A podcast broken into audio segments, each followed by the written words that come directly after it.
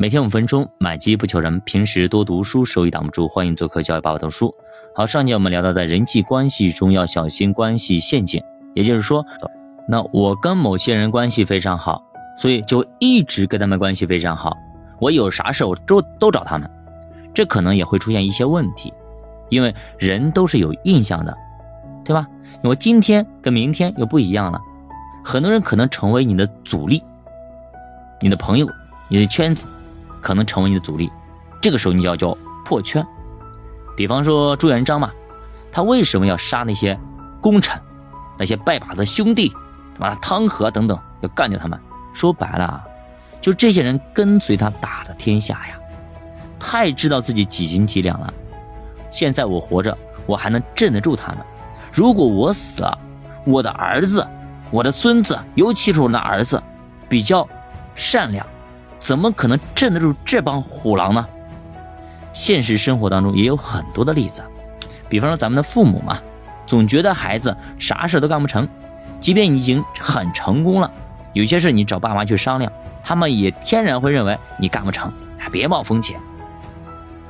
所以作者就说，事业上的事儿，千万你就别跟家里人商量，你在他们眼中很难摆脱那种啥也不懂的小屁孩的印象。他们一直认为你是孩子，无论你是二十岁、三十岁、四十岁、五十岁，哪怕六十岁，都认为你是孩子，啊，一定要记住啊！你要见什么人说什么话，回到家里呢，别分享那些生意，他们也无法理解。你多讲讲一些关心的话语，家里的话语。现在的家庭聚会、同学聚会，基本上吃饭开开心心就好了，啊，共同语言比较少，那就找一些共同语言。家里说家里的话，同学聚会说同学聚会的话，生意上你说生意的话，你别在家里谈生意，对吧？那作者也提醒我们，尽量利用人脉关系来拓展，向外拓展你的人脉网络、人脉圈。比如说啊，一些晚宴，带一位同伴出席，这就是非常难得的机会，一下子你就能够多认识好多好多人。另外呢，就是参加一些兴趣小组。因为你们有着共同的爱好、共同的价值观，志同道合的人是非常容易成为好朋友的。有的时候呢，也能够帮你大忙，不一定非得是长江学院的同学啊、校友啊，有可能是一起打游戏的网友等等等等。接下来就是作者的行动方案了啊！接下来三天时间啊，记住啊，三天时间，与部门或者公司的外部人员进行交流，看看他们每天都在干些什么。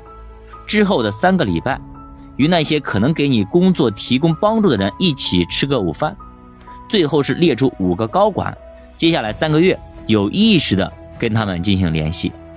下面我们看啊，试着朝更多不同方向来发展自己。作者说，他发现很多一直有着强烈的愿望做真实的自己，对那些虚伪的东西好像特别厌恶。那么这些行为背后的重要的刺激因素之一就是啊，人们认为。内心深处真实自我的基本表现，但这也恰恰是我们成长路上最大的障碍。